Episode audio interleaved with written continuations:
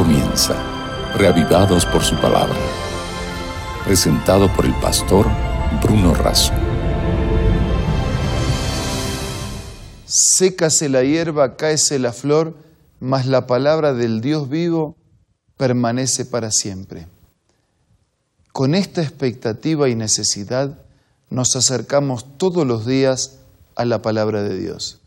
Leemos y reflexionamos de manera consecutiva un capítulo cada día para alcanzar y completar toda la palabra de Dios. Hoy nos detenemos en el capítulo 10 del libro de Jeremías, pero antes pedimos la bendición del Señor. Padre nuestro que estás en los cielos, bendícenos al abrir tu palabra, abre nuestro corazón para que la entendamos. Te lo pido y te lo agradezco en el nombre de Jesús. Amén.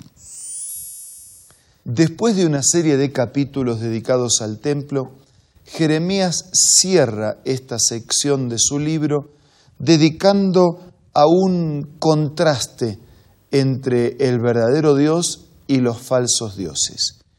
Un llamado a la adoración del verdadero Dios y una condenación tanto para los falsos dioses o ídolos como también para quienes los adoran. Comienza el capítulo de esta manera. Escucha, pueblo de Israel, la palabra del Señor. Dice así, no prendan ustedes la conducta de las naciones, ni se aterroricen ante las señales del cielo, aunque las naciones les tengan miedo. Las costumbres de los pueblos no tienen valor alguno, cortan un tronco en el bosque y un artífice lo labra con un cincel lo adornan con oro y plata, lo afirman con clavos y martillo, para que no se tambalee.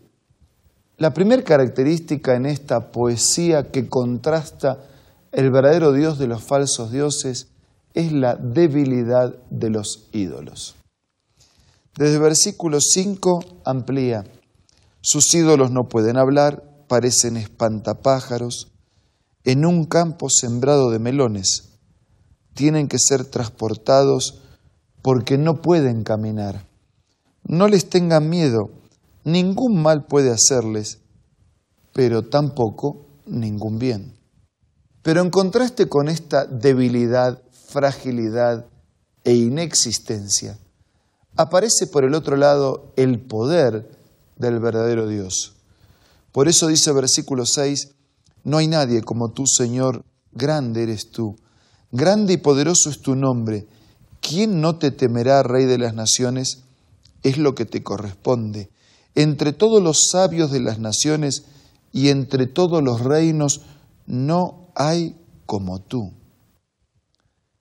La fragilidad, la debilidad, la inexistencia contrasta con la fortaleza, con el poder y con lo único del verdadero Dios. Desde versículo 8 en adelante, se dice de estos dioses o ídolos, todos son necios e insensatos, educados por inútiles ídolos de palo.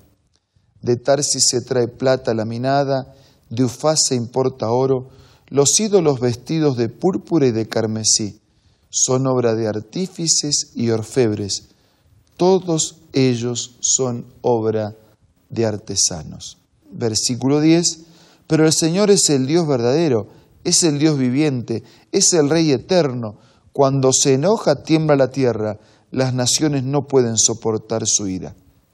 Una vanidad y un vacío comparado con un Dios vivo, fiel y eterno. Versículo 11. Así les dirás, los dioses que no hicieron los cielos ni la tierra, desaparecerán de la tierra y debajo del cielo. Total y absoluta impotencia. Versículo 12. Contrasta con el poder creador. Dios hizo la tierra con su poder, afirmó el mundo con su sabiduría, extendió los cielos con su inteligencia poder, sabiduría, inteligencia, hacedor de todo el universo. Versículo 13. Cuando Él deja oír su voz, rugen las aguas en los cielos, hace que vengan las nubes desde los confines de la tierra, entre relámpagos hace llover y saca de sus depósitos al viento. Versículo 14 la humanidad es necia, ignorante, todo orfebre se avergüenza de sus ídolos, sus imágenes son un engaño, no hay en ellas aliento de vida, no valen nada, son obras ridículas. Cuando llegue el día de su castigo, serán destruidas. En contraste, versículo 16, la heredad de Jacob no es como ellos, porque Él es quien hace todas las cosas. Su nombre es el Señor Todopoderoso e Israel es la tribu de su herencia. Ridiculez por un lado, seguridad por el otro. Nada nos dan los ídolos, todo nos da Dios.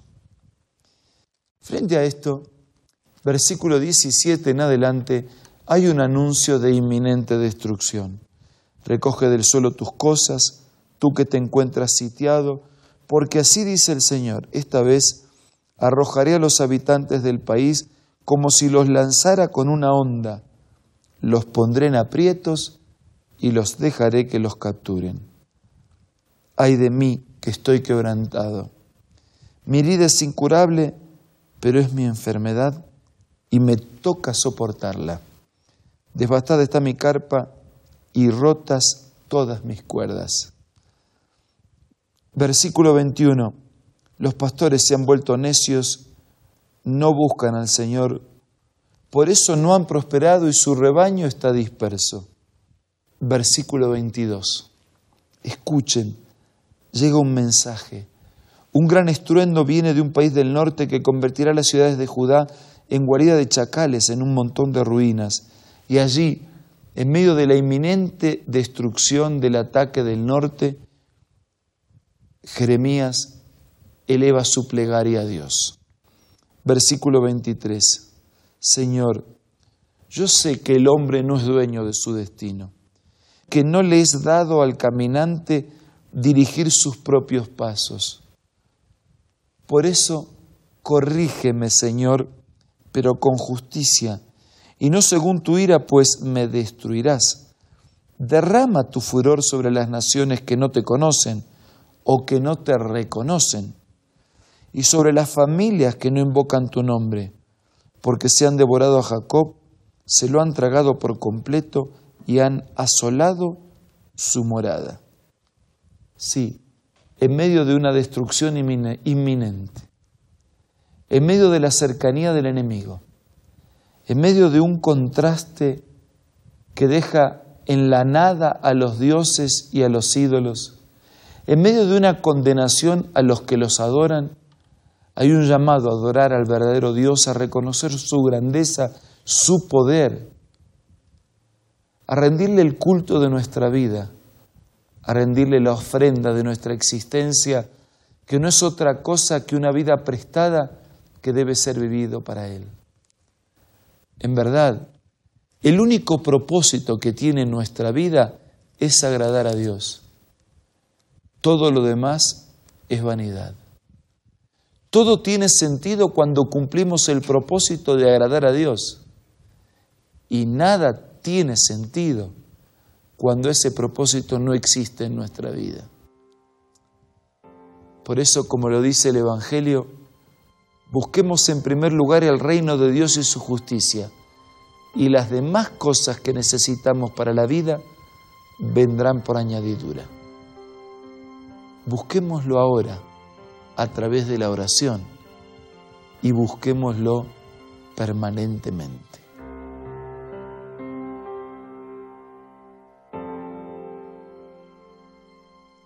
Padre nuestro que estás en los cielos, no queremos ir detrás de los dioses, de los ídolos falsos, inexistentes, que nuestras propias manos o nuestra propia imaginación ha creado. Queremos adorarte, amarte, servirte, obedecerte, porque sabiendo que agradándote a ti encontraremos el verdadero sentido y significado de la vida. que podamos ser respetuosos de tu palabra y seguidores de tu enseñanza. Todo te lo pido y te lo agradezco en el nombre de Jesús. Amén.